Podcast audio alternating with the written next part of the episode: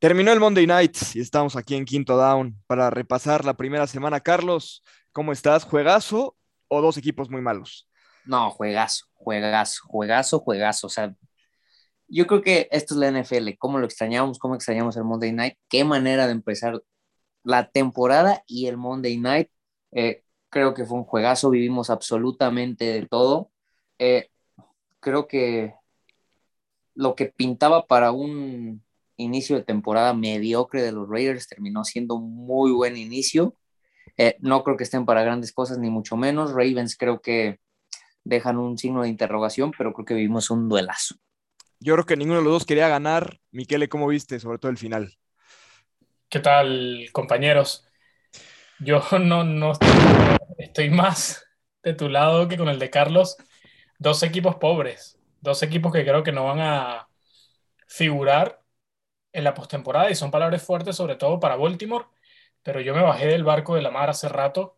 Eh, un equipo de Baltimore que ya vimos sufrió cuatro o cinco lesiones de jugadores importantes, entre ellos Dobbins, Peters, em, que van a estar fuera toda la temporada y que son lamentablemente tan cercanas al comienzo de esta nueva temporada, valga la redundancia, que creo que son imposibles ya de corregir.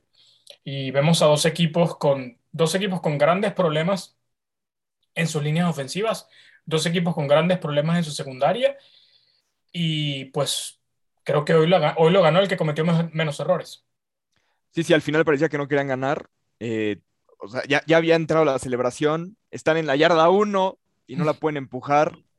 Le interceptan a David Carr en un pase, bueno, un pase que también le pasa entre las manos al receptor de, de Raiders, vamos a ser sinceros. Y después Lamar con el fumble a la hora buena, cuando pensábamos que ya Baltimore iba a caminar, que iba a ser una, una derrota de Raiders. Yo estoy muy triste porque me costaron un punto en la quiniela, pero estoy feliz porque Luis Herrera cambió su foto de perfil el día de hoy porque perdieron los Pats. Me llevé dos fotos de perfil en Twitter esta semana, a pesar de que Miquele se llevó el duelo de fantasies entre, entre los delfines, Miquele. Le tengo, le tengo un mensaje a Luis Herrera y a todos los fans de los, de los Patriots, ¿eh? pero un poquito más adelante. Hermano, solo no alimentes, por favor, el odio de los Raiders fans a Carr. Ese pase fue 90% del receptor. O sea, sí, pero a ver, en la zona, en la zona de gol. Receptor. Corres, no sé, yo creo que, a ver, el play goal creo que fue, creo que fue malo. Dos sí, manos. Estoy es de acuerdo. la única jugada que estoy tuvo de acuerdo. todo el partido Smith y se la comió. Por, no, no, no alimentes el, el, odio a Carr. No, no, a ver, creo que el odio que tenemos que alimentar es el odio a Mayock y cuestionar a, a, Chucky en, en, Las Vegas. Y yo la vez que veo al mismo equipo de Las Vegas que tenían antes de Chucky, que yo le llamo el, el equipo Jeff Fisher, que termina 8-8, temporada sí, temporada no, esta no va a poder porque ya son 17 partidos. Pero, a ver, como decía Miquele, ¿no? Ni Baltimore ni Las Vegas, después del día de hoy, parece que van a, a figurar en, en postemporada. Pero vimos, Jorge, vimos lo que esperábamos de Las Vegas. Un play call raro, de Gruden, una línea ofensiva mediocre, como ya lo esperábamos, una secundaria mediocre, un David Carr que es una montaña rusa, una serie es Dan Marino, otra serie es Mark eh, Sánchez. Un Mark Sánchez. y lo que tiene que preocupar acá es a Baltimore. Porque Baltimore, a ver, creo que, como decíamos, em, yo no soy fan de Lamar, creo que ha demostrado mil veces ya que no es un mariscal de campo que te puede resolver un partido desde el bolsillo. Y lo vimos en la última jugada. La última jugada del fumble es principalmente porque no sabe qué hacer. Intenta, intenta salir porque el instinto le dice salir a correr, pero la jugada llamaba a soltar el pase, irse por la segura. Y tomó la mala decisión y terminó eh, costando el partido a Baltimore. Em, creo que es una división, hablando de Baltimore, en donde Pittsburgh parece ser mejor de lo que pensábamos, pero que claramente Cleveland se lo va a llevar caminando. Creo que esto, creo que es un Monday Night eh, de dos equipos, de nuevo, que no van a pintar nada en toda la temporada y, y nada, que, que, que, por errores y, y, por ser uno peor que el otro, terminó ganando. Pero yo creo que el partido de hoy no pasa por, por Lamar, ¿no? Lamar termina con dos acarreos, 86 yardas, 235 por aire, un touchdown. Creo que pasa por la defensa de Baltimore, que claro, se vio muy mal Sí, de acuerdo, pero, pero Lamar es un tipo que no puede superar esos obstáculos. No, a ver, Sí, yo estoy de acuerdo sí. contigo. Yo estoy si acuerdo no contigo. todo, o sea, si no todo, si, si, si, si alrededor de él no todo camina perfecto, no puedes depender de él para, para dar ese brinco de calidad. Y hoy, y hoy Sí. se vio. Sí, no, yo estoy de acuerdo contigo. Lamar es, es, un, es un gran atleta, es un buen coreback, pero para mí no es un coreback que, como Aaron Rodgers, Tom Brady, eh, incluso creo que en su momento Michael Vick, eh, Kyler Murray se lo va a ganar, todavía no, todavía no, pero no creo que él solo pueda ganar esos partidos como si lo hace, por ejemplo, Russell Wilson, ¿no? ¿Realmente ponemos a la defensiva de Baltimore como muy mala? ¿O es que, O- o es que los Raiders, ya iba a decir Oakland, perdón, o es que Las Vegas tienen una buena ofensiva? No, yo creo que, los, que, las, que las bajas en la secundaria de Baltimore son irremediables. Sí, les, Sí, les sí. dolieron muchísimo. Sí, sí.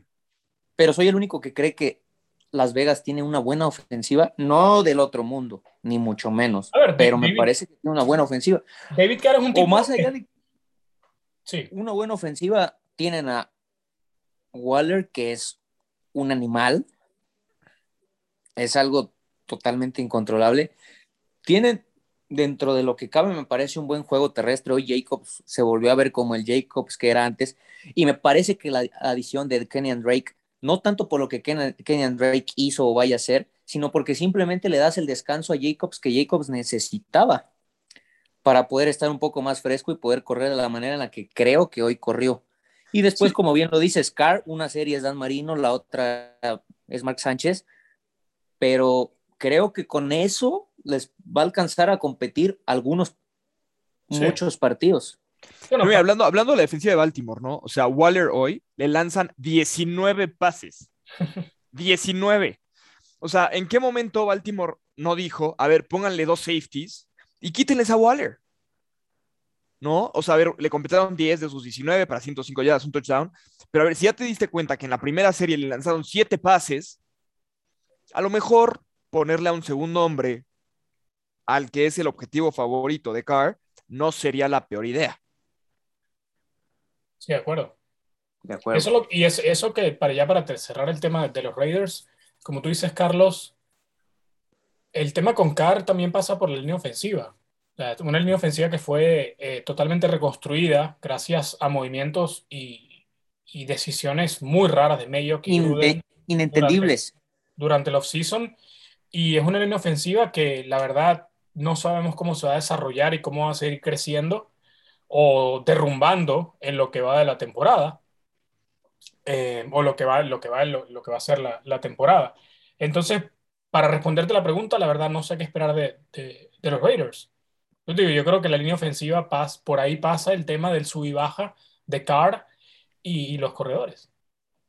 Mi, mi último comentario de los Raiders es, lo único que yo puedo pensar hoy en día es, ¿qué desastre de drafts han tenido? Es el peor Pero equipo estamos- que draftea en la NFL. Pero a ver, O ¿estamos sea, de acuerdo? Tú te pones a, pen- a pensar lo que podría tener hoy los Raiders en su roster, es impresionante. Podrían No, tener a Khalil Mack. podrían tener a Kalin Mack, A podrían Cooper. tener, no sé, Mari Cooper. A Mari Cooper. tres, cuatro jugadores impresionantes en cuanto a draft, que hoy en día estaríamos hablando que Las Vegas sería uno de los rosters a futuro o con mejor proyección a futuro si hubieran drafteado bien. Sí, y estamos de acuerdo, porque decíamos que, que es la incógnita, ¿no? De, de, eh, de- de, eh, qué van a hacer, pero realmente sabemos que son el cuarto equipo de esa división. O sea, Kansas City está el mundo arriba, Mm. Denver se vio bien, Chargers se vio bien, o sea, Raiders en esa división se queda muy, muy atrás en cuanto a talento, en cuanto a cocheo, en cuanto a drafteo. O sea, el rumor que salió terminando la pretemporada de que estuvieron a punto de volver a adquirir a Khalil Mack, después de que ellos vendieron a Khalil Mack, porque aparte sale a decir Gruden que es muy difícil draftear y encontrar un buen pass rusher. Después de tener a Khalil Mack y venderlo. Que hoy, hoy sus dos pass rushers me- a mí me gustaron mucho, ¿eh? Hoy se vieron muy bien. Hoy, hoy la vez que se vieron, se vieron muy bien lo- los, los Lo que es más, son- Max Crosby se vio modo. Sí, dos bestia. capturas y Carl Nassib tuvo una más. Eh, sí, la verdad es que, que se vio bien el, el pass rush. ¿no? Recuerdan también que, que su gran firma fue Yannick Nkagwe, que, que no, no tuvo más que dos tacleadas y, y dos asistencias. Antes de pasar a los demás partidos, yo les voy a pedir la nueva sección, que es aparte idea de Miquele. ¿Cuál es su exageración de la semana, su bold overreaction? Y voy contigo primero, Carlos. Mis Philadelphia Eagles de toda la vida, de mano de uno de los futuros grandes corebacks de esta liga, Jalen Hurts, se van a llevar su división. Pues mira, la verdad es que después Compran de o ver, venden. mira, después de ver la, la lesión de Fitz, ¿Me la compras o la vendes? yo, yo no se las voy a comprar porque juegan contra Atlanta. Déjamelos ver contra un mejor rival. O sea, ve- vendes. Sí, no, yo me espero, yo me espero, yo, yo me voy a esperar. Te A voy a- ver, te voy a- y tú, Miquele. Te voy a dar la derecha, Carlos, pero no, no, voy a llegar, no voy a llegar hasta allá. No voy a llegar hasta allá, pero sí. oh, le voy a pedir disculpas a toda la organización de Filadelfia. Creo que todos nos fuimos eh, muy críticos, eh, sobre todo cuando escuchamos al, al nuevo coach eh, hablar públicamente, donde parecía que estaba totalmente perdido en todas las cosas que decía. Eh, todos los movimientos de la organización, eh, la, los, el tira y encoge con Zach Ertz, que al final Ertz decide quedarse. Ambos ahora, ambas alas cerradas son muy buenas armas ofensivas para Hurts. Eh, Smith, nos guste o no, tuvo su, su primer eh, pase de captura de anotación en la, en la temporada. Jalen Rager, a mí siempre me gustó saliendo del college y está demostrando que puede ser el número uno de este equipo. Eh, Jalen Hurts, a mí no me parece que, sí es, que pueda ser un mariscal de campo franquicia, pero me parece que está en el mismo barco de Lamar. Eh, me parece que tiene mejor brazo que Lamar. Jalen Hurts, me- más precisión y la línea ofensiva. La línea ofensiva de Filadelfia abusó de la línea defensiva de Atlanta. Jason Kelsey está de regreso y es una aplanadora.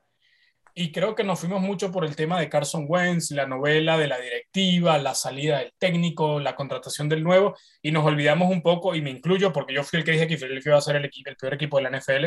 Creo que ya se lo podemos entregar a Jacksonville y buenas noches. 0 y 17, si Jack- Jacksonville se va a ir, ojo y no, ¿eh? Y nos olvidamos del talento que en realidad existe en Filadelfia. Y si se mantienen sanos, que era el gran problema especialmente de la línea ofensiva, en este caso Kelsey y compañía, es un equipo que al menos va a pelear, va a pelear y, y- va a ser competitivo. Hablando de disculpas, yo le quiero pedir disculpas a los Bills de Buffalo por haber creído en ellos. Me vendieron humo. Yo los defendí y dije aquí que eran el mejor equipo de la AFC, que yo Y los yo ponía también dije que, dije que Josh Allen iba a ganar caminando el MVP. Y vienen y pierden con Big Ben y Pittsburgh. Pero no, mi, mi bold prediction es que Urban Meyer no llega a la semana 8 como head coach de, de Jacksonville, sobre todo con la noticia de, de la salida del coach de USC el día de hoy. Empezó a sonar, ¿eh? Y para mí, la bold prediction es que solamente un equipo de la división norte de la nacional va a terminar con récord ganador y los otros tres con récord perdedor. Y hoy no me atreveré a decir cuál. Mi Overreaction Monday. Sobre Sí, sí, sí, es la, la lo- lo hablamos acá, ¿eh? En la pretemporada. Aquí no voy a decir será o va a ser. Mi sobrereacción del día domingo es Zach Wilson es mejor que Trevor Lawrence. Te la podría comprar. Yo amaba a Ojo. Zach Wilson antes del draft. Yo, Ojo, yo sé que tú eras muy fan de Zach Wilson, Jorge, antes del draft. Eh, creo que todos hemos estado cegados por, por, por lo que es Trevor Lawrence y aquí no, no es bajar a uno para subir al otro. Los dos pueden terminar siendo grandes mariscales Es que de lo que campo, ro- pero estoy viendo a un mini Aaron Rodgers. La manera como se mueve, el brazo, el movimiento de muñeca para soltar bombas.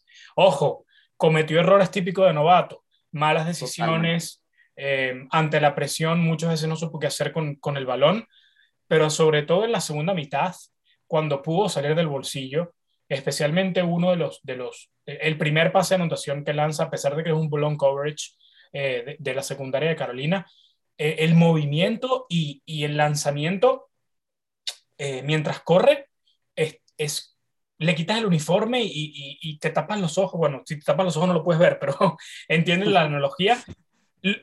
Movimientos similares a Rodgers cuando sale del bolsillo, movimientos similares a Mahomes cuando sale del bolsillo.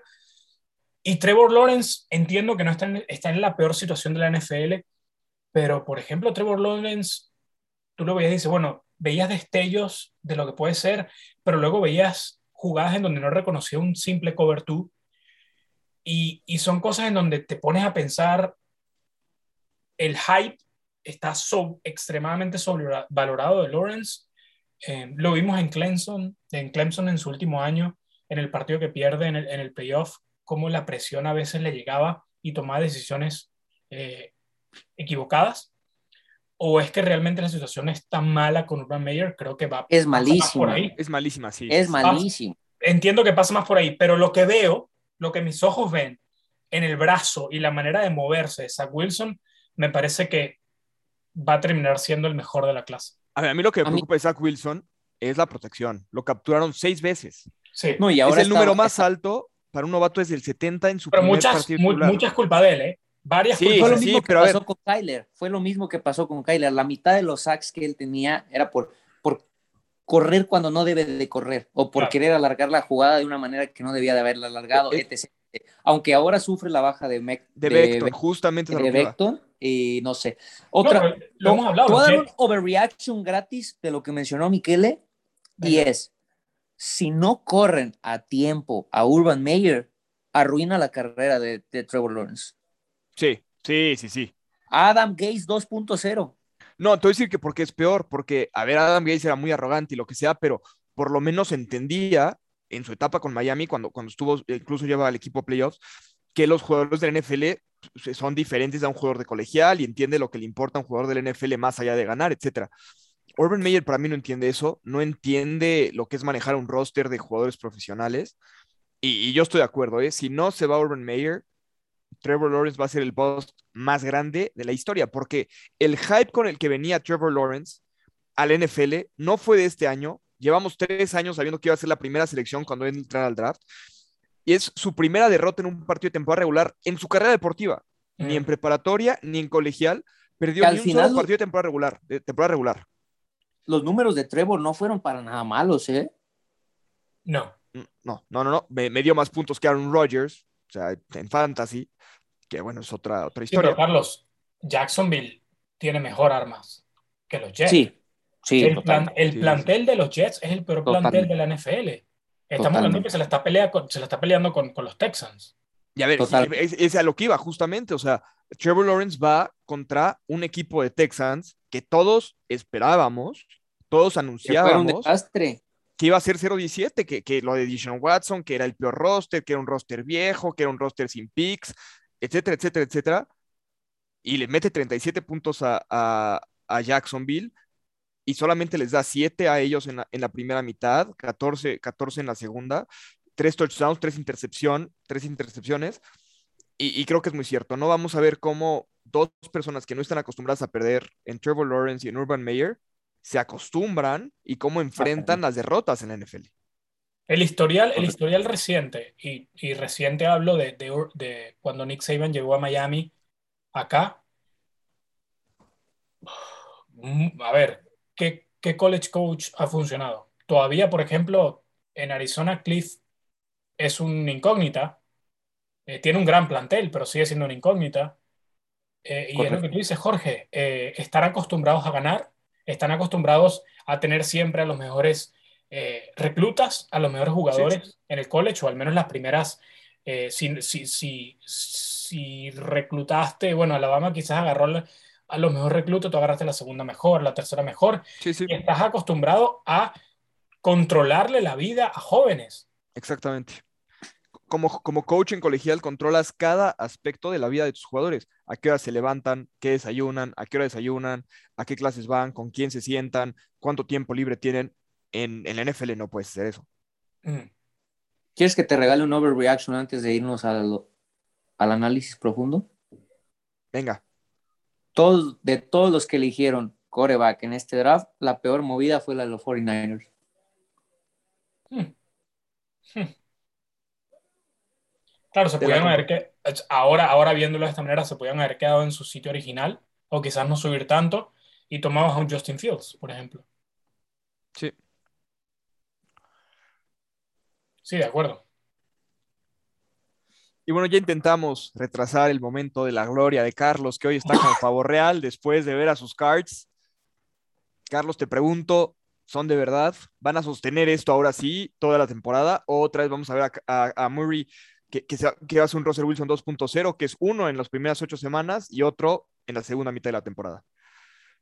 Definitivamente no podría decirte porque obviamente hay muchísimos factores. Si Murray no se lesiona a, a media temporada el año pasado, Arizona calificaba a playoffs seguro, sí o sí. Eh, de eso de la mano de que no tenían pateador, que me parece que ahora sí lo tienen, Matt Prater es, es garantía. Más quiero pensar que Kingsbury tuvo que haber aprendido algo de dos, tres juegos que él perdió. Eh, entonces, no sabría decirte bien qué va a pasar, obviamente, de aquí al, resto de la temporada. Eh, sin duda alguna, sin temor a equivocarme, el juego que tuvieron el domingo los Cardinals en, en Tennessee ha sido el, el, juego más redondo y mejor jugado que han tenido desde la era de, de Kyler Murray y Kings, Kingsbury, pero de calle, o sea, de calle. Eh, creo que sorprendieron a muchísimos y te, te, lo aseguro, vi ya la repetición un par de veces. Lo que se vio en Arizona fue un equipo top, un equipo elite, del lado defensivo y del lado ofensivo. Del lado ofensivo no sorprende porque todos sabíamos lo que podía manejar del lado ofensivo, pero lo que jugó la línea defensiva de Arizona es, es un juego donde yo creo que el, que sea coach de una D-line lo debe enseñar por el resto de su vida. Lo que jugó Chandler Jones fue bestial, lo que jugó JJ Watt fue bestial, eh, lo, que pudo, lo que pudo jugar redondeando eso Marcus Golden, Zach Allen, hasta el mismo Lucky Foot, Foot, Futu, eh, fue algo de verdad para aplaudir y algo totalmente elite que sin duda alguna ayudó a una secundaria de Arizona que pintaba como una víctima rotunda, que se vio muy bien también. Byron Murphy, Bura Baker, hasta el mismo Rocky y Marco Wilson se vieron bastante bien, cubriendo a dos wide receivers bestiales que es AJ Brown y, y Julio. Y sobre todo, Miquele, tú fuiste totalmente, tus palabras son textuales cuando tú dijiste que JJ Watt era un jugador elite para parar la carrera lo que hizo el domingo para parar a Derrick Henry fue totalmente lo que tú dijiste que esperabas de él. Tú sabes que yo estoy montado en ese barco, en mis Arizona Cardinals. Te lo dije, a ver, y lo comentábamos también en uno de los episodios pasados, cuál para mí había sido el cambio de la más importante. Y para mí era JJ Watt. Y tú lo viste, Carlos, en todos los sacks de Chandler Jones aparecía JJ Watt en, en la toma cuando, como cuando tú eres una línea ofensiva y te tienes que preocupar, porque tu primera preocupación, les guste o no, la primera preocupación del equipo rival no es Chandler Jones, es JJ Watt. Esa es la primera preocupación, porque es el, porque es el gran nombre, es el que llama la atención. Entonces, Chandler Jones, sin quitarle méritos a Chandler, porque sabemos que es un gran jugador, pero se beneficia obviamente de la presencia de JJ Watt y se vio perfectamente. Y como tú dices, ahora tienes a un tipo que no solo ayuda en la presión, sino que es élite para detener la corrida. Élite. Y, lo, y, yo les daba los números al terminar la temporada. El equipo que firme a JJ Watt tiene que ser un equipo que necesite no atacar al mariscal de campo, que necesite parar la corrida, porque por números, por todas las estadísticas, JJ Watt sigue siendo top 5 de la liga para, para parar la corrida. Y lo vemos. A ver, estamos. No jugaste con contra eh, Fulanito y Menganito. Tenías de, enfrente a fucking Derek Henry. O sea, sí, sí. entonces, eh, a mí Arizona me encanta. Ojo, asteriscos acá. Importante, que todos se mantengan sanos. Vital. Y Vital. sabemos que lamentablemente el historial no es favorable. Pero por ahora todo camina. Y segundo, Kingsbury, de nuevo, sigue siendo la gran, la gran incógnita. Pero yo no le veo puntos flacos a este equipo. Quizás tú hablas de la secundaria, pero incluso y te lo decía, los receptores. Tienes tres receptores muy confiables. A mí, tú lo sabes, me encanta Rondell Moore. Me encanta. Sí. Uf, Kirk-. Kirk, fundamental. Y bueno, D-Hop, sabemos que tienes tres receptores muy buenos. Tres. Leía a un insider de Arizona y es algo que realmente no me había pasado por la cabeza hasta que leí lo que él puso. Y su tweet, no voy a decir, no voy a citar el nombre porque realmente no, no recuerdo bien cuál fue, pero el tweet decía algo como, este es un tweet que a ningún aficionado de los Cardinals le va a gustar leer, porque todos amamos a Larry Fitzgerald. Pero hoy en día, el que Larry Fitzgerald fuera el slot de Arizona, él cree que limitaba bastante el playbook que le gusta a King Kingsbury. Y ahora, cuando tus dos slots son Christian Kirk y Rondal Moore, puedes explotar muchísimo el playbook que a él le gusta.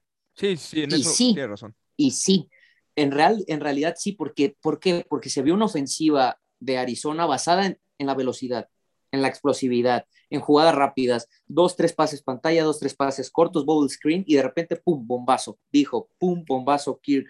Eh, de repente pase corto a AJ Green, pase corto a Dijo, pum, bombazo a Kirk, eh, bombazo a Moore. Eh, más eso con la elusividad que todos sabemos que tiene Kyler, que se vio bestial también, creo que puede llegar a tener razón. Creo que es algo que muchos aficionados de Arizona no lo habíamos pensado, pero creo que en el muy, muy en el fondo de nuestros corazones lo queríamos negar, pero creo que sabíamos que era la hora de que Larry diera un paso al costado y realmente ahora sí podemos ver una ofensiva explosiva en su totalidad.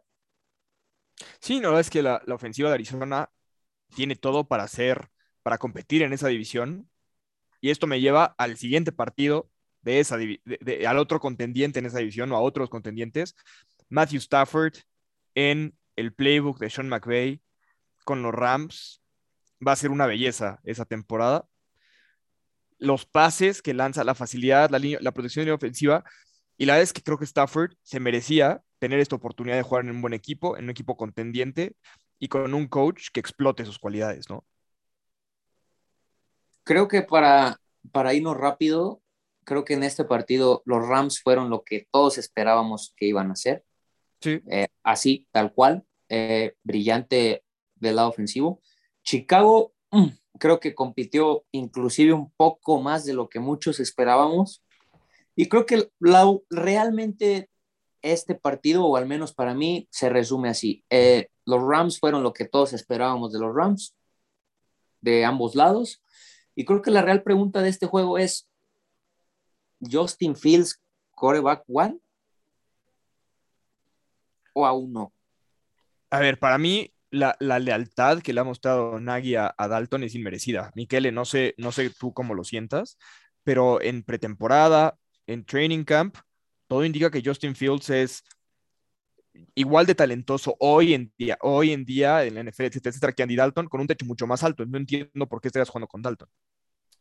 Yo voy a ser bastante cínico acá. ¿eh? Eh, yo creo que Nagy y la directiva de Chicago no juegan a Justin Fields para mantener su trabajo. Así de sencillo. Lo tienen como un, como as bajo la manga para aguantar a la gerencia, a la, gerencia de más arriba, la que decide el destino de sus trabajos, y decirle, aguanten, aguanten, el chico no está listo, el chico no está listo, va a estar listo a futuro, vamos a darle más tiempo, vamos a darle más tiempo y tener esa bajo la manga para no quemarse rápidamente, porque al momento que Fields, si es que no funciona, si es que no funciona con esta dirigencia, van para afuera. Ambos. El gerente general, que se me escapa el nombre, y, y Nagy. O sea, creo que ellos están aguantando a Fields para aguantar el trabajo. Nada más. Yo más bien, Y si, ver, Fields, yo- y si Fields, y si Fields ya ha mostrado lo que puede hacer y juega, vamos a suponer que, tom- que tome las riendas del equipo a mitad de temporada en adelante y muestre, Nagy y, y el gerente general le, va- le van a vender esto a los de arriba y decirle, con esto podemos construir, denos al menos otro año. Y así. Creo que no quiero ser, no me gusta ser tan cínico en este caso, pero creo que, que de esa manera lo está manejando. No, no veo otra manera por la cual Fields, yo no me como esa de que no, están jugando con los Rams, Aaron Donald, bla, bla, bla. Muchachos, esto es la NFL. O sea, si no, si no enfrentas a Aaron Donald eh, hoy, te lo vas a enfrentar mañana y en el siguiente partido va a haber otro jugador que, que te pueda dar un buen golpe. A ver, los novatos lo estamos viendo. Todos están jugando, sea con, con quien sea, y Justin Field ha demostrado que tiene la calidad y es claramente mejor que Andy Dalton. Y a ver, una cosa que, que yo sí voy a cuestionar y, criticar abiertamente a nadie. Tienes a Allen Robinson, uno de los mejores receptores en pases profundos. Y la trayectoria más larga que lo mandas es de 15 yardas. O sea, ni un solo intento con Allen Robinson de ir largo, un 9, un poste profundo, nada. Mm. Tiene 6 recepciones para 35 yardas. Su recepción más, eh, lo, mandas, lo, buscas en 11 ocasiones, solamente lo encuentras en 6. a mí me parece que Nagy y, tendremos que hacer el ranking en otra semana, pero Nagy es de los peores cinco coaches que hay hoy en día en la NFL. Y tiene mucho crédito con el tema de que salió, de que es prodigio y pertenece al árbol de, Andy Reid. Con eso ha, comprado mucho crédito. Sí, sí, sí, sí, es la verdad. Otro que había comprado mucho crédito y había tenido los resultados para, para validarlo era Matt LeFleur. Yo les pregunto, The Last Dance, que aquí lo platicamos, el Last Dance, Aaron Rodgers y demás, ¿fue un bache, un, accidente o hay algo en ese equipo podrido que va a empezar a salir en las siguientes semanas? Carlos. ¿Sabes a qué me suena? Me suena mucho a la plática que teníamos la temporada pasada con Tampa Bay, ¿te acuerdas? Cuando empezábamos a hablar de hay problemas entre Tom Brady y el coach Arians, eh, no se ve, no, no congenian. Creo que es muy parecido. Creo que estamos hablando de un equipo, de unos jugadores, o que, hay de dos. O el pico va a ser altísimo y de repente a va a reventar y va a aparecer Davante y vamos a tener un last dance hermoso. O vamos a ver lo que vimos el domingo y A-Rod le va a empezar a valer madre. A valer a valer madre totalmente como se le vio el domingo que le valía madre, disculpen la expresión, y Green Bay no va a pasar absolutamente nada con él, A-Rod va a empezar a forzar su cambio más, tarde, más pronto que tarde, Davante seguramente igual, y Green Bay no va a caminar, vamos a empezar a ver a Jordan Love, que tanto lo ama a Michele, y vamos a ver qué pasa. Creo que son las dos sopas y del otro lado vimos a un James Winston MVP. Eh, va a haber, habrá que ver si es regular. Creo que Nueva Orleans sorprendió para bien a todos y creo que quizá es mucho mejor equipo de lo que la mayoría pensábamos. A, mí lo que son dos cosas, ¿no? O sea, Aaron Rodgers se vio muy mal, estamos de acuerdo, pero mi, mi pregunta es, si está mostrando ese desdén, esa falta de interés en jugar, a ver, es Aaron Rodgers y alguien, lo va a querer. Pero entonces, ¿para qué lo obligas a estar ahí si eres Green Bay? Si ya sabes que no quiere estar, que no está jugando con interés, cámbialo y dale oportunidad a Jordan Love si es que de verdad crees en Jordan Love. Ahora, Pero lo tendrías que haber cambiado ayer. Sí, a ver, claro, claro. El mismo domingo, terminando el juego. No creen, no, creen en Jordan Love, porque lo hemos hablado. Sí, es la realidad.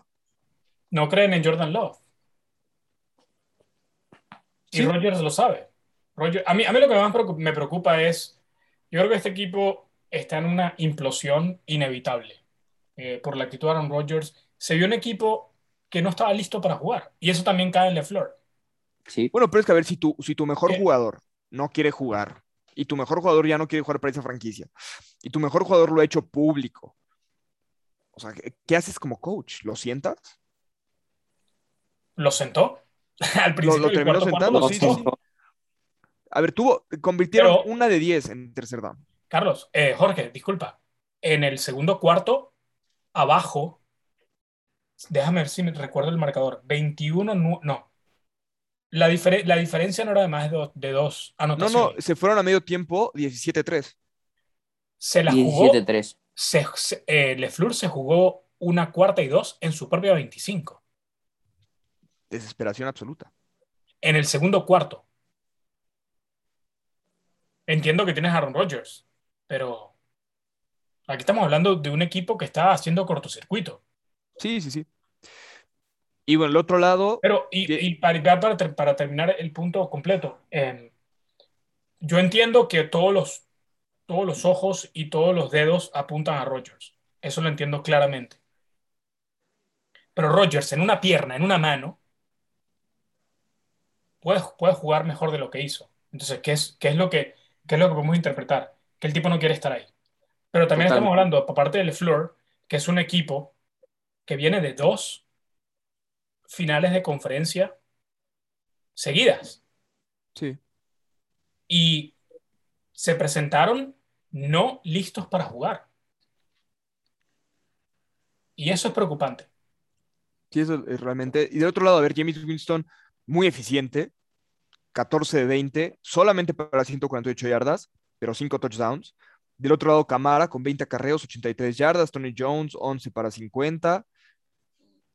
Eh, la verdad es que un James Winston que no habíamos conocido, ese James Winston eficiente, eh, sin tener que, lanzar cinco intercepciones y cinco touchdowns. ¿Es de verdad James Winston o es el resultado de jugar contra una defensa que, como dice Miquel, no estaba lista, que no quería jugar, con problemas en el vestidor, etcétera, etcétera? Yo, y esto creo que es un punto a lo que tú decías el año pasado, Jorge, lo decíamos, si Sean Payton ponía a James el año pasado, le habría dado mejores resultados que Breeze. Sí. Y, y entiendo que Breeze se retiraba, que tenías que ser fiel, pero estamos viendo lo que puede ser un Justin Winston con un buen head coach, eh, con un buen sistema, con buenas armas alrededor.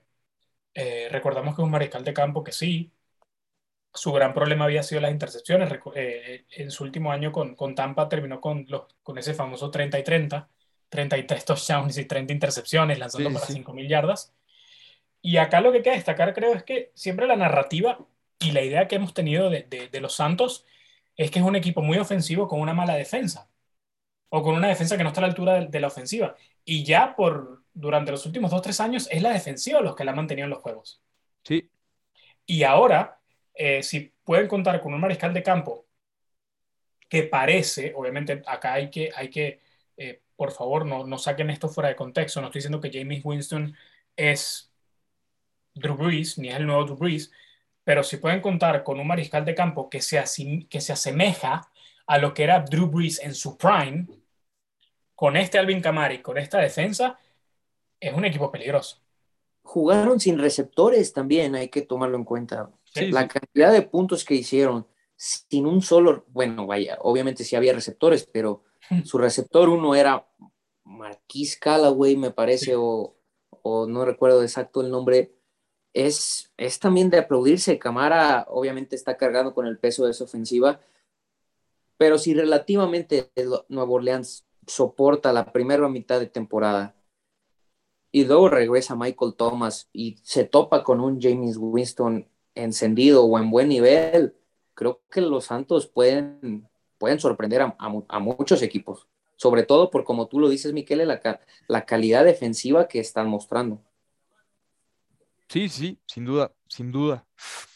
Para los demás partidos eh, de, de, la, de, la, semana 1, voy a ir con ustedes uno y uno para que me digan dos puntos de ese partido y voy a empezar contigo, eh, Carlos. Chargers eh, vence a Washington 20-16. Creo que fue un juego cerrado. Eh, yo creo que esperábamos ver quizá un poco más del lado ofensivo de ambas partes. Eh, mi Fitzmagic, si no me equivoco, fue en la primera jugada que tuvo o en las primeras tres jugadas que tuvo sale lesionado y se va a perder media temporada. Hay que ver ahora Washington cómo responde con, recuérdame el nombre del suplente, es Hiniki. Hinky, Hinky. Heineken. Sí. Eh, que el día que le tocó jugar en el wildcard lo hizo muy bien.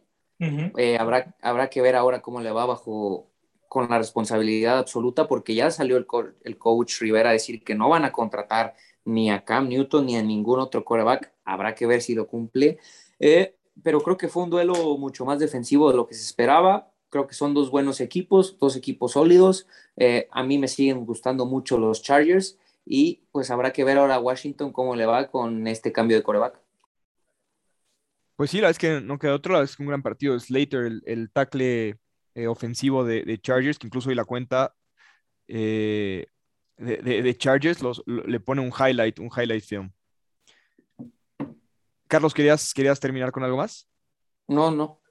Es que aquí me salió que levantaste la mano. Sí, sí, sí. Eh, no, no Seat- había visto esa descripción, pero está buena. Seattle, Indianapolis. Miquele, ¿qué te pareció ese partido?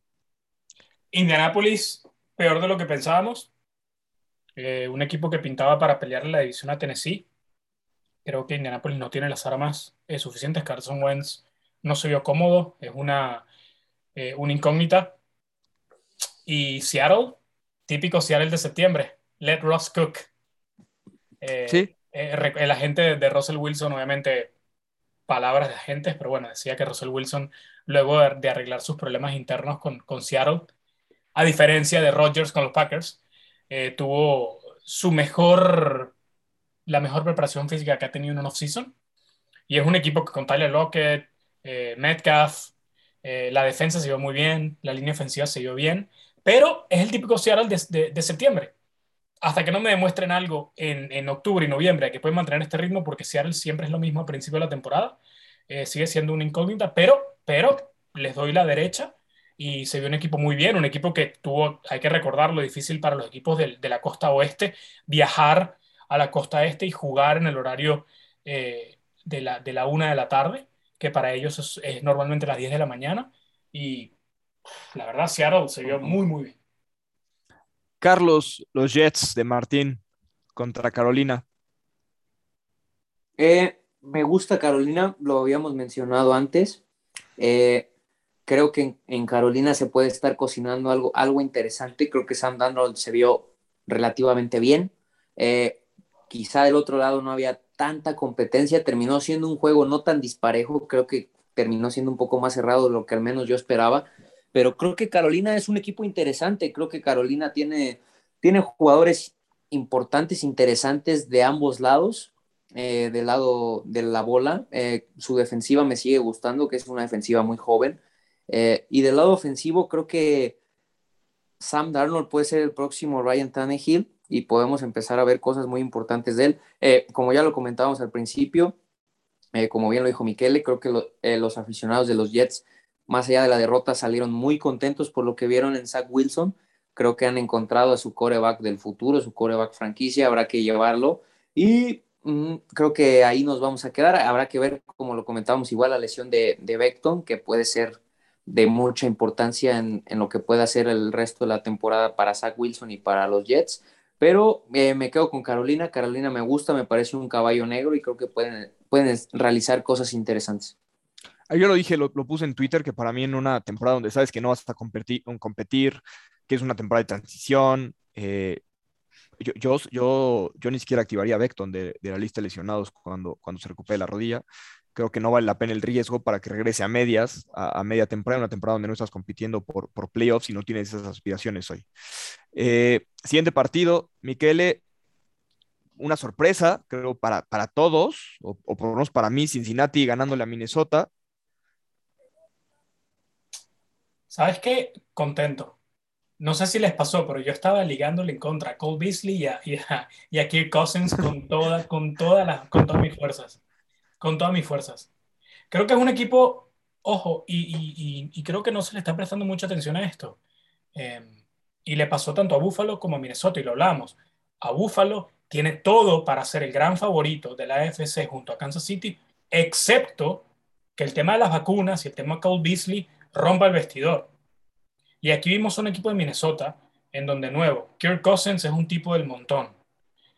Y ahora que no cuenta con la total confianza y buenos humores de su, de su, de su coach y de sus compañeros por el tema de la vacuna, estos problemas afectan dentro del terreno de juego. Y si hubiera un equipo de Minnesota que tiene las armas, Dalvin Cook, los receptores, Justin Jefferson, Adam Thielen, pero tiene un mariscal de campo del montón dentro de la cancha que está generando inconvenientes fuera de ella y se ve en el resultado. Sí, yo estoy de acuerdo contigo y justamente lo mencionaba Peter King en, en su columna, hablaba del, del ala cerrada suplente en Miami. Adam Shaheen, otro que no se quiere vacunar, otro que lo anuncia públicamente. Eh, y preguntaba hasta qué, eh, en qué momento se va a cansar el gerente general de todo este drama, de todos estos problemas, de que no esté disponible otra vez, y cuándo deja de eh, valer la pena un, a la cerrada suplente. Obviamente la pregunta con un coreback es más, más complicada, pero creo que hacia allá va la, narrativa en la, en la, liga en esta temporada. Siguiente partido, Carlos. ¿Ofensiva poderosa en Cincinnati? Yo los quiero ver contra otro rival, pero de momento Joe Burrow se vio bien, Chase se vio mucho mejor que en la pretemporada. Y si Chase logra mantenerse lejos de esos problemas de, fuera del campo, creo que podría ser una ofensiva interesante. mientras. Gran dupla, de receptores con T. Higgins. Sí, sí, mientras. ¿eh? Mientras Burrow tenga el tiempo para lanzarles. Mixon también tuvo un gran partido. Sí. Sí, sí, sí. la incógnita es la línea ofensiva. Sí. Y el coach, ¿no? Creo que, creo que nadie también está muy, muy convencido con, con Zach. Siguiente partido, Carlos, San Francisco, en un partido mucho más cerrado de lo que se esperaba, eh, le gana a Detroit 41-33. Eh, creo que una victoria súper dolorosa para San Francisco, súper, súper dolorosa. Eh, como ya es costumbre, Raheem Monster se vuelve a lesionar, se pierde media temporada que creo que termina o termina siendo algo que no le va a pesar a San Francisco, porque hemos visto que su, sistema terrestre es bestial. Eh, podría estar alguno de nosotros tres y correríamos alrededor de 100 yardas. Ah, eh, qué confianza, ¿eh? Qué confianza nos tienes, Carlos. Así son los si es que no si es que no nos desarman en la primera tacleada, claro está, pero teniendo un cuerpo relativamente competitivo para el deporte, correríamos alrededor de 70, 80 yardas en ese sistema, en ese sistema terrestre. Eh, y se vio, eh, se fue Monster, entró Mitchell, un desconocido para el mundo, corrió más de 100 yardas, anotó touchdown, eh, corrió Hasty, corrió cerca de 50 yardas. la verdad es que creo que no le va a terminar pesando, aunque termina siendo una lesión importante. Y pierden a su cornerback uno por el resto de la temporada, que creo que eso sí les va a doler bastante. Si no me equivoco, y leí por ahí reportes de que estaban muy cerca de firmar a Kirkpatrick, a Derek Kirkpatrick, que sigue activo por alguna razón del, señor. Eh, y creo que al igual en los Jets, la afición de Detroit termina siendo una derrota, una derrota que los deja con un sabor eh, bueno. Eh, compitieron, compitieron muchísimo más de lo que creo que todos esperábamos. Pierden a Okuda por el resto de la temporada, que me parece una baja importante, no, no porque Detroit vaya a competir, sino porque puede afectar el desarrollo que todos esperaban ver en Okuda en esta segunda temporada. Eh, pero creo que dentro de todo, recuérdame el nombre del coach asesino que tiene ahora. Dan Campbell, Dan Campbell, Dan rompe rodillas. Man, Campbell, Man Campbell. Creo que creo que dentro de todo, al menos no sé ustedes cómo lo vieron, pero yo tenía mucho tiempo que no veía a un Detroit competitivo. Porque aparte hay que recordar que ya no estuvo Stafford. Si antes Detroit, se vio muy bien, ¿eh?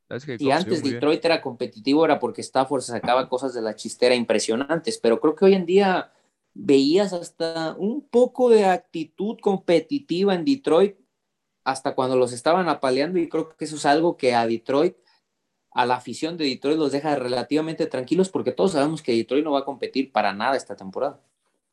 No sé, yo dije que uno de la división norte iba a ganar, iba a terminar con récord ganador, podría ser, podría ser Detroit después de lo que vimos esta, esta semana. Eh, siguiente partido, Miquele, tu cliente Cole Beasley y Buffalo pierde 23-16 eh, Pittsburgh ¿Por dónde empezar? Yo no entiendo, no, no, entiendo lo que vi. Ah, Buffalo comienza ganando, todo parece que va a ser una victoria caminando para los Bills y de repente se apagó el switch. La línea defensiva de Pittsburgh absolutamente dominante. Big Ben, terrible. Najee Harris lo utilizaron en el 100% de los snaps ofensivos, pero no generó tampoco la diferencia que, un jugador como él debería generar. Eh, no entiendo lo que vi, Jorge, Carlos, ayúdenme. Eh, no sé si fue un partido realmente, realmente malo de Buffalo o en realidad hay, hay algo bueno en Pittsburgh. Tomlin, impresionante. Todos esperábamos una temporada mediocre de Pittsburgh. Tomlin nunca ha tenido una temporada con récord negativo como, como entrenador en jefe. Eh, si Big Ben se vio así en la semana 1, no me quiero imaginar cómo se va a ver en la semana 12. Eh, es un equipo de Pittsburgh que no le tengo fe. La línea defensiva muy buena. TJ Watt, eh, con su nuevo contrato, merece todos los centavos que, le van a pagar. pero un equipo de Pittsburgh que no me genera nada. Y eso me lleva al punto de Buffalo. para mí, Buffalo era mi pick, ya no lo es. Me bajo del barco de la, de la, de la AFC para el, para el Super Bowl. Le sigo teniendo fe a Josh Allen, pero es un equipo que al parecer le bajaron el switch. Un equipo sin ideas ofensivas eh, y preocupante lo que, lo que se vio de Buffalo. Eh, y de nuevo, ¿de qué manera puede, puede, puede, puede generar los problemas de Cold Beasley, el tema de las vacunas, eh, la turbulencia dentro del vestuario en lo que se vio en la, en, en la cancha? A ver, Buffalo se va al medio tiempo, arriba por 10. Sí. Entran al cuarto cuarto, arriba por 4, 10-6. Y Pittsburgh te hace 17 puntos en el cuarto cuarto. Eh, la verdad es que es un partido muy raro. Yo, yo soy de los que, de los que cree de verdad que era, iba a ser la, peor temporada en la era Tomlin. No compro nada esa ofensiva, incluso con Chase Claypool, con, con Najee Harris no la compro. Eh, la defensa me parece que tiene dos excelentes jugadores en, en Minka, Fitzpatrick y en, TJ Watt. Y Buffalo era, era mi pick. Yo todavía no me voy a bajar del barco, sobre todo porque no quiero salar eh, al rival de Buffalo de este domingo. Mm. Eh, pero decepcionante, decepcionante ver a un equipo que todos creíamos que iba a ser una ofensiva, una ofensiva top, etcétera, etcétera. Y además el partido es en Buffalo. Sí. Sí, la verdad. Yo creo que eh, en Pittsburgh vamos a seguir viendo, vimos una defensiva quizá no elite ya, pero sí top, que creo que va a seguir alimentando las esperanzas de Pittsburgh. Y creo que del lado ofensivo, Big Ben, mm, vimos lo que esperábamos ver quizá de Big Ben, pero que tiene talento, que Big Ben tiene colmillo y que si la defensiva anda bien, a Pittsburgh le va a alcanzar para ganar muchos partidos. Yo no compro eh, nada en Pittsburgh, eh. nada, nada. Yo creo que esto fue simplemente un blip, un, en Buffalo.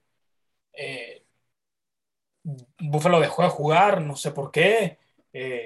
entraron en un colapso, un break mental, físico, qué sé yo.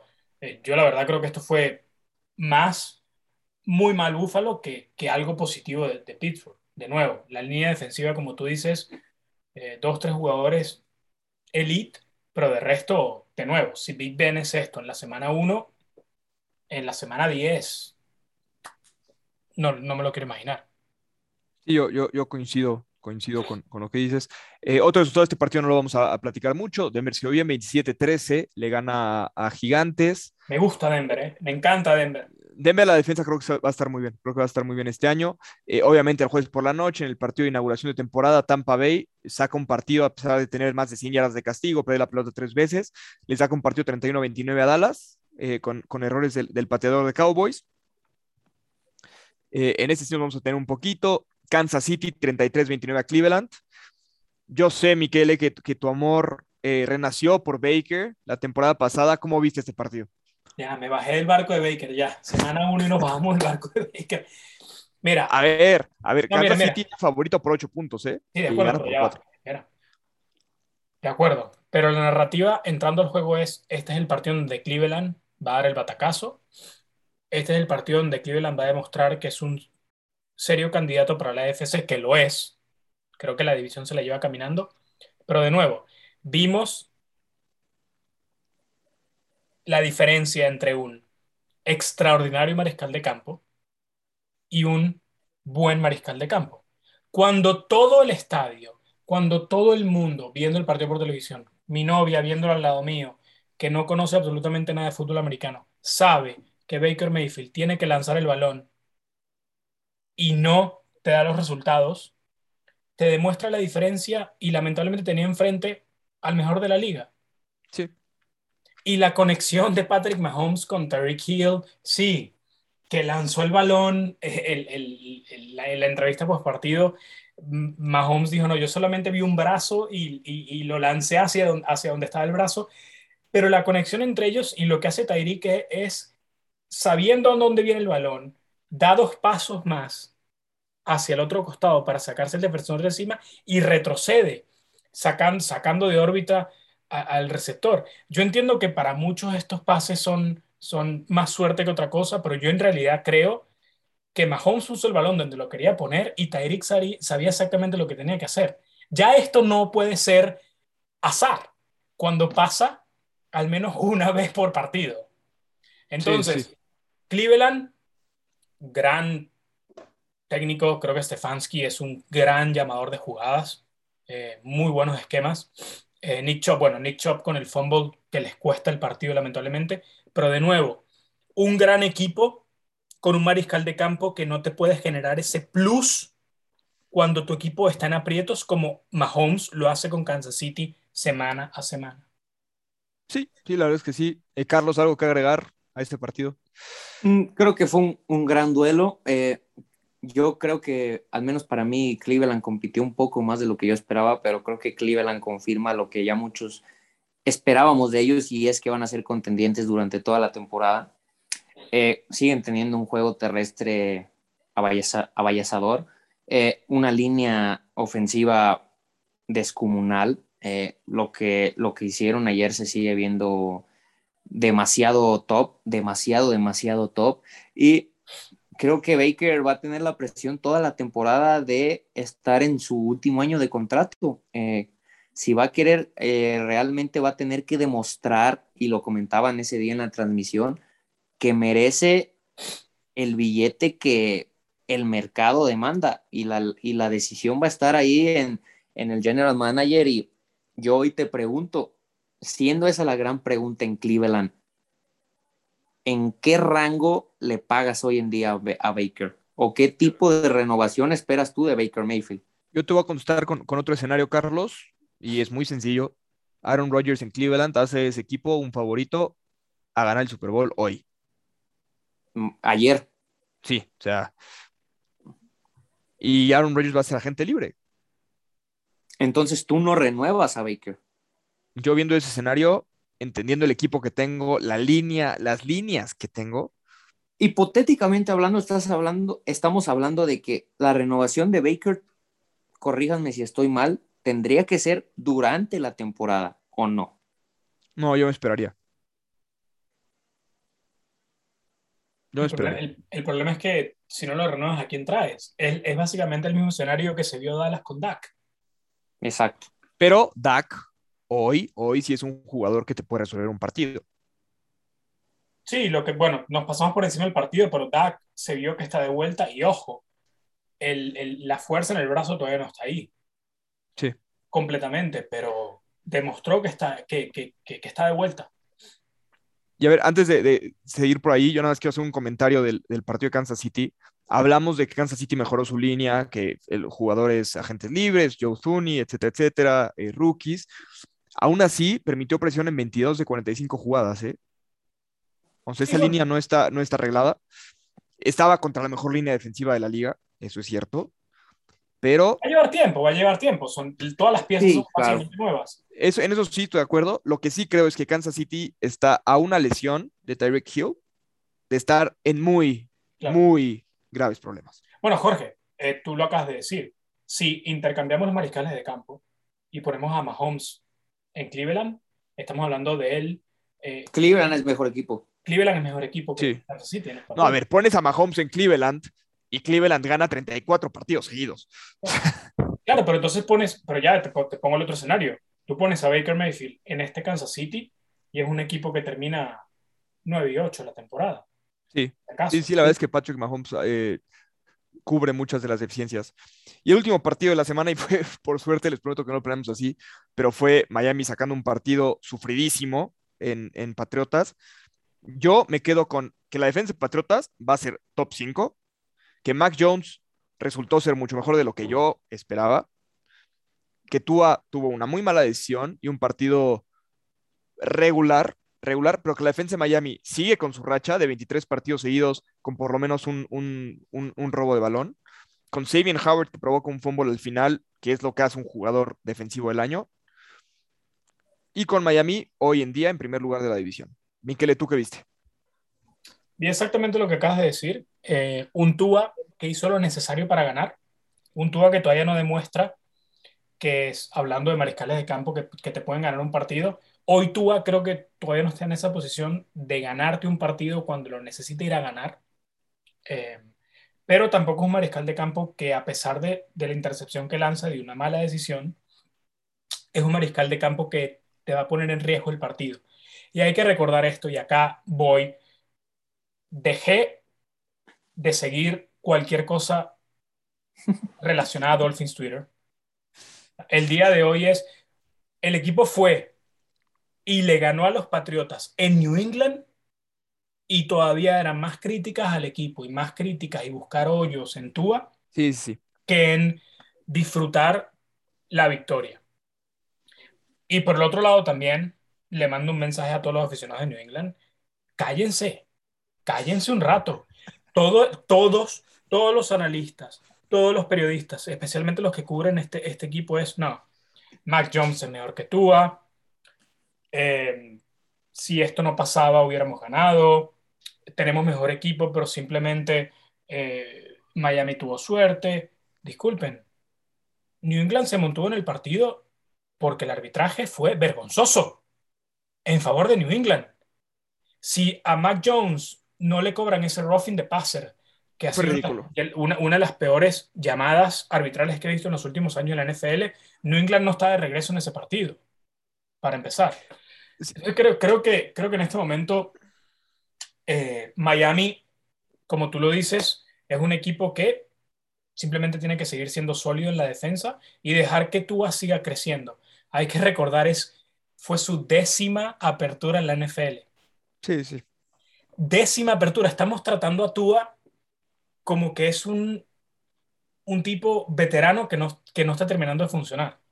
Entonces, creo, creo, que los aficionados eh, deberían disfrutar un poco más la victoria. Eh, es un equipo que demostró madurez, es un equipo que cuando New England intentó regresar, no lo dejó regresar, y es mérito del, gran trabajo de, Brian Flores eh, y especialmente de la defensa, pero también de Tua que la conexión con Jalen Waddle funcionó cuando tenía que funcionar. Y hay que recordar que regresa Will Fuller la semana que viene, que es la verdadera opción profunda y que le va a generar otra dimensión a esta ofensiva y otra opción y otra ventana a Tua.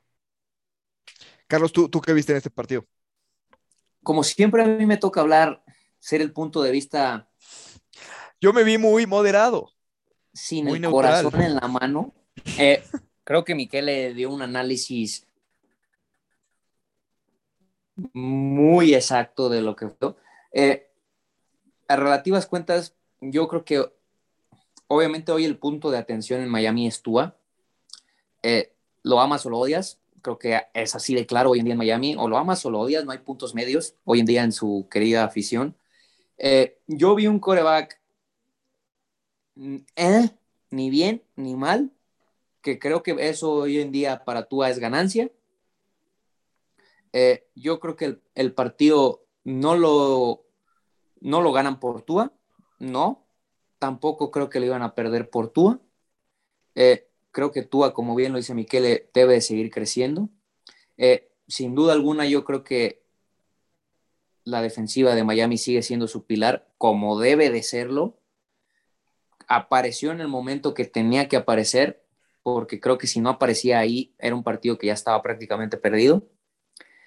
Eh, creo que el, retorno de Will Fuller le va a ayudar a la ofensiva de Miami. En general, yo me, me encantó la conexión que mencionaba Miquel Tua Guaro, me encantó.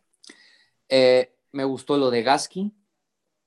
Eh, creo que tienen problemas en la línea ofensiva, creo que es algo que deben de mejorar si yo fuera el general manager de Miami, y creo que por ahí vi un tweet tuyo, Jorge, relacionado a eso.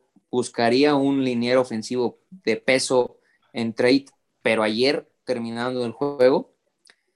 Eh, y yéndome del otro lado, creo que la defensiva de New England va a ser top, como bien lo comentaron. A mí me sigue encantando Mac Jones.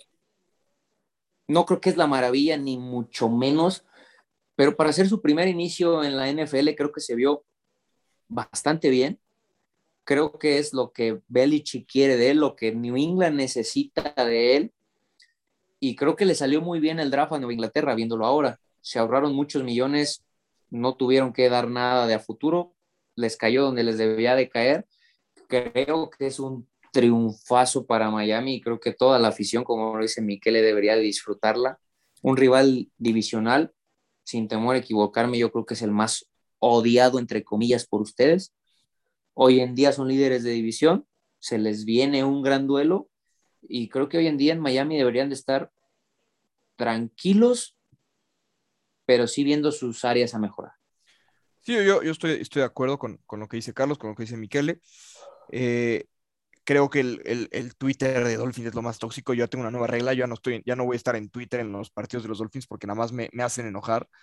O sea, yo leí alguno pidiendo que corrieran a Brian Flores después del primer cuarto, lo cual es ridículo. O sea, bajo cualquier eh, perspectiva, eh, creo que, que, la defensiva de Patriotas sí va a ser, va a ser top 5, creo que Max se vio bien. Creo que, que Tua, como dice Miquel, está, lleva 10, lleva 10 partidos, pero ojo con el dato de que Brian Flores solamente ha perdido un partido contra Bill Belichick en su carrera. Un partido contra Bill Belichick. Sí. Entonces, la verdad es que. Una, una, de las cosas, Jorge, también que, que me desesperan un poco es que no fuiste y le ganaste a Carolina en su casa.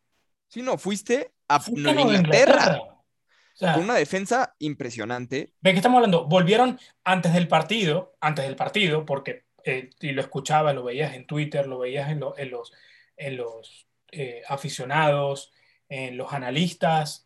Eh, luego de lo que vimos de Mac Jones en la pretemporada, salieron, salieron todos los aficionados y, todo, y todos estos tipos, eh, tipos escondidos de Nueva Inglaterra uh, con un hype tremendo del equipo. No, Nueva Inglaterra está de regreso, va a pelear la división. De hecho, algunos lo ponían en el Super Bowl. Eh, y entonces, ¿ahora qué? O sea, Miami, Miami fue a su casa. Miami es un equipo, como tú dices, que Brian Flores, mucho de lo que vemos en Brian Flores es un reflejo de lo que hace Bill Belichick no necesitamos que tú sea Patrick Mahomes. Este equipo va a llegar hasta donde la defensa dé. Sí. Necesitamos, necesitamos que tú sea un Game Manager Plus. Como lo va a hacer, como lo es y lo va a hacer Mac Jones en Nueva Inglaterra. Lo que, el Mac Jones que estamos viendo ahora, y no significa que va a llegar a eso, el Mac Jones que estamos viendo ahora es el Brady cuando comenzó. Es Tom Brady cuando comenzó. Estamos viendo a Tom Brady Jr., estamos viendo un equipo de Nueva Inglaterra que cuando ganó su primer Super Bowl lo hizo con un Tom Brady joven, game manager, que no se, les, no se le pedía nada excepto proteger el balón con una grandiosa defensa. Tú hablas del draft. Christian Barmore, el, el, el pick de segunda ronda es un home run. Sí. Entonces, es un equipo de Inglaterra que se armó hasta los dientes, que tiene un mariscal de campo para muchos eh, bueno o, o, suficientemente bueno para pelear la división. Sólido, sólido. Sólido, sólido para, para, eh, para pelear la división. Entonces ahora me van a decir que ir a Nueva Inglaterra y ganar no vale nada, porque Tua no es Justin Herbert todavía. Entonces, es, es, frustrante, es frustrante cuando, cuando, cuando creo que y los aficionados y los analistas se enfocan en ese tipo de cosas en vez de, de, de de apreciar lo positivo. ¿no? Yo te pregunto, ¿cuándo o qué necesita hacer Tua para ganarse a ese lado de la afición que no lo quiere? Creo que creo que, que va a ser, y voy a dar un ejemplo de, de, la Liga, de la Liga MX, del fútbol mexicano. Yo siento que va a ser muy parecido con Ochoa. Hay un sector de afición de la selección nacional mm. que a la fecha critica, cuestiona, peor portero, inflado, etcétera, etcétera. Y va a ser lo mismo con Tua. Tua podría llevar Miami al Super Bowl. Y si lo ganan, va a ser por la defensa y porque cargaron y porque esto y porque el otro. Y si lo pierden, por lo se perdió por Tua. Y si no llegamos, no llegamos por Tua. O sea, ya es algo que va a estar marcado en el. hasta que sea un coreback top Algo 3. con lo que va a cargar Tua para siempre. Yo creo que sí, yo creo que hasta que sea un coreback top 3, no sé, 5 o 6 temporadas, la- el cuestionamiento va a ser, y yo la es que no sé si va a ser un coreback top 3, 5 o 6 temporadas, no sé si va a ser un coreback top 3 en algún momento. Yo estoy de acuerdo con Miquele, el modelo que sigue Brian Flores en Miami es muy sencillo. Una defensa top, sólida, eh, muy oportunista, que te va a dejar mover la bola entre las yardas, entre las 20 con cierta libertad, y que apenas llegues a la zona roja, que va a limitar las jugadas largas, va a limitar los pases largos, pero que apenas llegues a la zona roja va a buscar robarte la bola, va a buscar capturar al coreback y va a buscar que si anotas, anotes goles de campo. Y eso hizo esta semana. Y así hubiera sido el resultado si no hubiera sido ese regalo de los referees en la captura de Landon Roberts, porque de ahí nace el touchdown. Y que la ofensa cuide la bola, que mueva la pelota, que anote sus oportunidades y que controle el reloj. Y eso fue lo que vimos en los últimos tres minutos y medio, que. Miami logró exprimir el reloj en Foxborough para sacar el partido. Sí, el, el problema es el hype, ¿no? Con el que llegó Tua y por siempre, lamentablemente, y, y yo acabo de tirar el nombre, lamentablemente, eh, siempre el nombre de Justin Herbert sale a la luz. Entonces, Porque fue un pick después.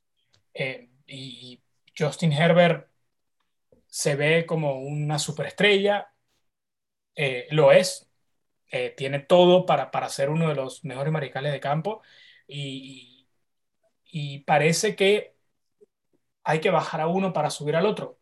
Y es lo que yo decía con, eh, en el, en el, en el, en el ejemplo que les decía al principio del episodio. Acá no, es, acá no estamos tratando de bajar a uno para subir al otro.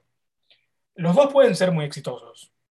Y el éxito de uno no depende del éxito del otro. No le resta al otro, claro, por supuesto. Pero cuando tú ves a, a Herbert tirando bombas de 30, 40 yardas, siendo movible, pero si nos vamos a los números, y lo hemos hablado, Carlos, infinitas veces en, en- en varios episodios, Herbert desde que entró a la NFL llegó a una situación muy favorable, con armas ofensivas, en los Chargers.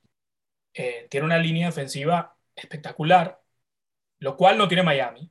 Miami hoy en día, ojo Jorge, no sé, ¿estás de acuerdo? Tiene que estar entre las cinco, las cinco o tres peores líneas ofensivas de la liga.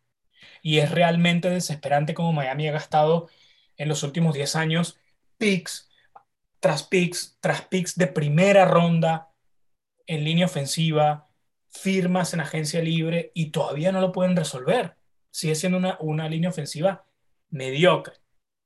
Sí, a ver, creo que, creo que esta semana eh, Liam Eichenberg, que es, que es novato de segunda ronda, se vio sólido en, como tackle izquierdo y sí está la repetición, está el la jugada donde se va para atrás, viendo la repetición, y si ven la repetición, se va para atrás no porque el jugador de Pa- Patriotas lo eche para atrás, se, se cae porque su guardia izquierdo se le atoraron los pies y le mete el pie y lo tira, ¿no? Claro, Después hay otra repetición donde el guardia izquierdo y el guardia derecho, los dos jalan, pero en direcciones contrarias. O sea, el guardia izquierdo jala hacia el lado derecho, hace un pull, y el guardia derecho hace el... chocan. Entonces, ese tipo de detalles es uno que tiene que corregir. Hoy en día la línea ofensiva es muy joven.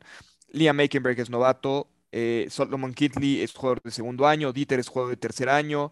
Robert Hunt es de segundo año. Jesse Davis, que es el veterano del grupo, es un línea ofensivo que en 20 otros equipos sería suplente, a lo mucho. sí. ¿No? Entonces creo que, y, y lo, y, y yo lo dije, lo, lo puse en Twitter, Carlos, Carlos lo mencionó. A ver, si yo soy Miami, yo le estoy marcando a los Tejanos y les pregunto que qué quieren para regresarme a Larry Tunsil, ¿eh? Hmm. O sea, Larry Tunsil en esa línea hace que Miami sea un favorito para llegar a playoffs. Sí. Y con eso llegamos, Tiempo al tiempo. Tiempo al tiempo. Miami es un equipo que necesita tiempo. Tua necesita tiempo. Esa es la realidad. sigue siendo un equipo muy joven. Es el, es, eh, creo que está en 19, eh, siendo el 32 el más joven. Es el tercer año consecutivo que se encuentra entre los 15 más jóvenes de la liga. El año pasado el segundo equipo más joven de la liga. Entonces, eh, vamos a ver.